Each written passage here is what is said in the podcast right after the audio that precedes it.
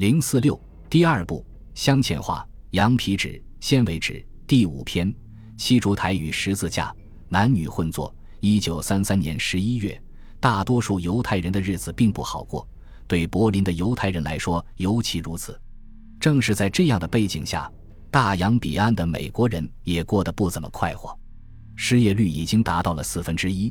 而在芝加哥这样令人绝望的城市，失业率似乎还要高些。美国的新总统会成为大萧条的救世主吗？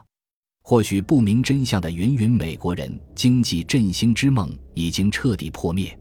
这种忧郁的情绪甚至波及像耶鲁大学这种十分平静的象牙塔。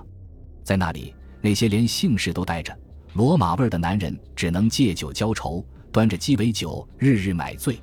但是，这样的颓废生活并不属于克拉克·霍普金斯。在这种日益蔓延的忧郁情绪中，考古学一直是他重新找回精神寄托的强心剂。他一边翻看着自己在叙利亚沙漠进行野外发掘时拍摄的一张张照片，一边在想：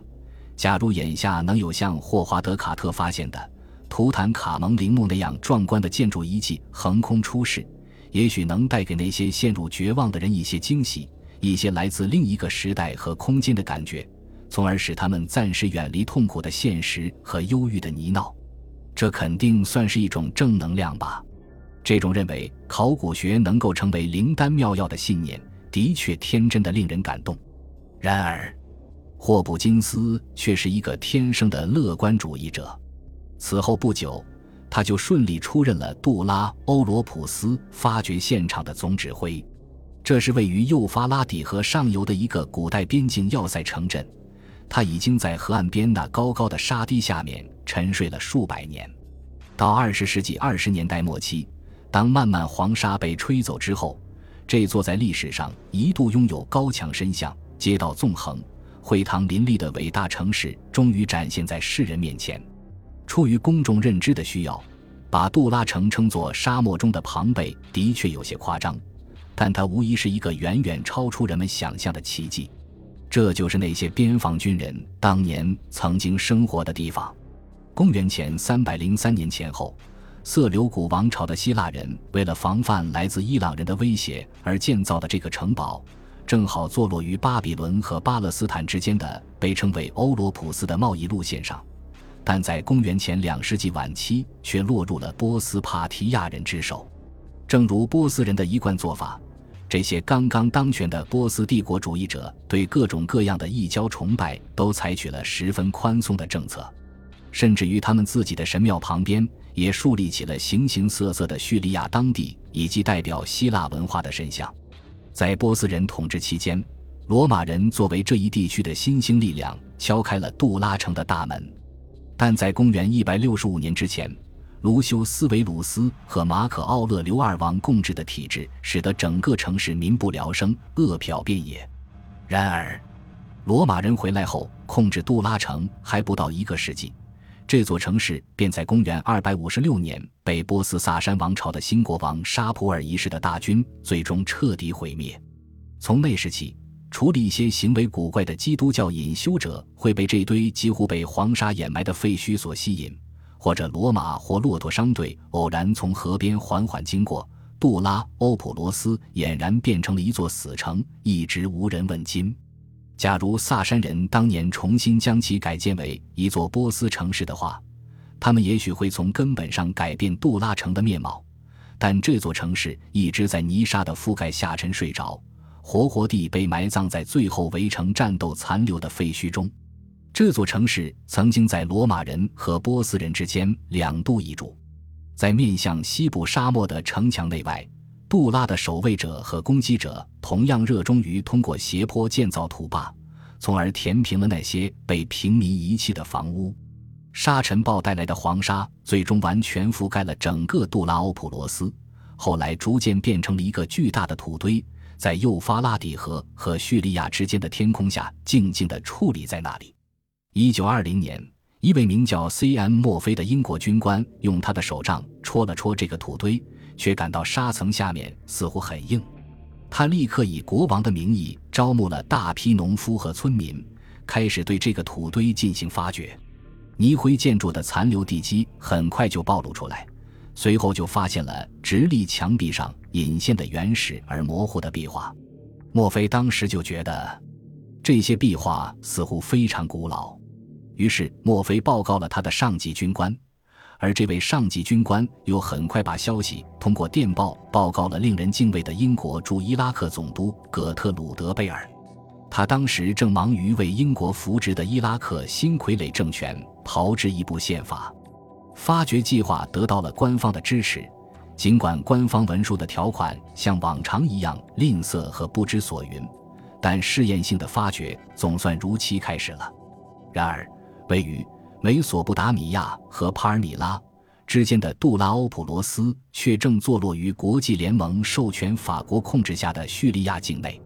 由于殖民地考古通常需要面对重重阻挠和困难，发掘工作进展十分缓慢。但最终，美国的埃及考古学家詹姆斯·布雷斯特德还是把法国人赶跑了。尽管法国人坚持自己的发掘权而一度接受，但从1928年起，他们还是通过各种渠道与美国人合作，在耶鲁大学的主持下进行联合发掘。发掘工作持续进行了五个发掘季之后，令人惊叹的壮观景象渐次展现在世人面前。共有包括罗马人、希腊人和早期密特拉教在内的十一个异邦神庙和祭坛，有些还带有壁画。清除掉泥沙之后，盔甲、缩草纸、陶器和珠宝不断的被从一个个房间中挖了出来。在这些器物上的铭文中，还发现了许多不同的语言文字。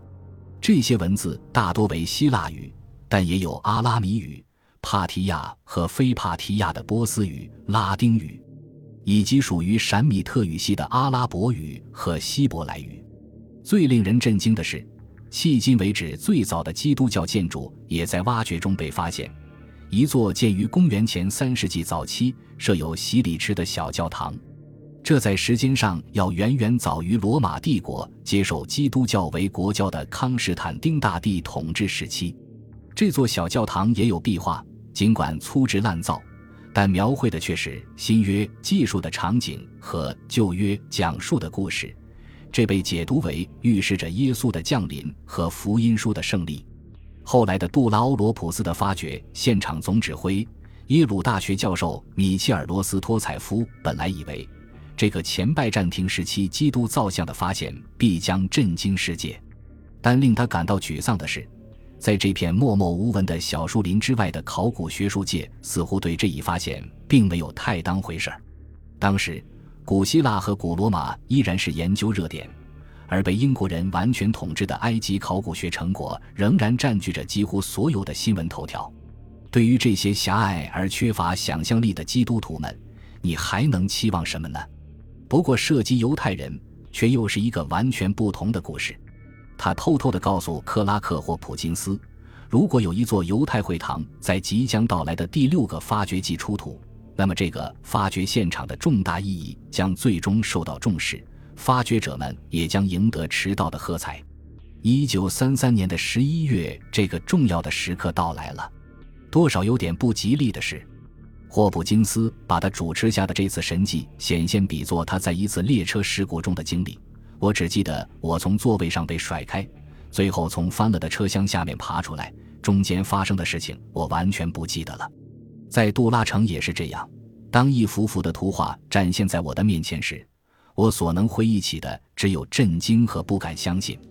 当喜洋洋的朝阳缓缓升起，映照在我们身后的西墙上时，奇特的景象出现了，尽管在漫漫黄沙下被埋葬了数千年，壁画依然栩栩如生，光彩照人。这不得不说是奇迹。阿拉丁神灯被擦亮了，干燥、荒凉的棕色沙漠上突然出现了如此多的壁画，不止一幅画或者一面墙，而是整座建筑都是壁画，而画上的一幅幅场景，全都是以从未被人意识到的方式取材于旧约。当时，他们端详着这个犹太会堂，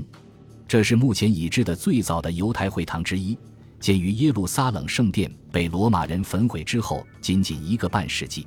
最令人感到不可思议的是，这座会堂有着其他古代犹太会堂所没有的东西——壁画。在一个宽敞的大厅，同时也是当时整个城市中最大的公共集会场所的四面墙上，从一头到另一头，从地面到天花板，密密麻麻地画满了壁画。这怎么可能呢？可以肯定，犹太人从不采用绘画的方式，尤其不会在他们的祈祷的神圣场所绘制图画。出埃及记中早就规定，不仅不可为自己雕刻偶像，也不可做什么形象，旁佛天上、地上和地底下、水中的百物，并在《生命记》中重复过这一点。拉比和文学批评家们所接受的非犹太和犹太世界的智慧，都反映了这种理念。通常而言，唯一的例外是逾越节家宴上的哈嘎达故事读本，但这类装饰方式在公元十世纪之前并不为人所知，在十六世纪之前，当然也没有印刷版本。回想起来，令人感到奇怪的是。大部分学者似乎从来没有花功夫去想一想希伯来圣经中摩西世界第二诫的真正含义。本集播放完毕，感谢您的收听，喜欢请订阅加关注，主页有更多精彩内容。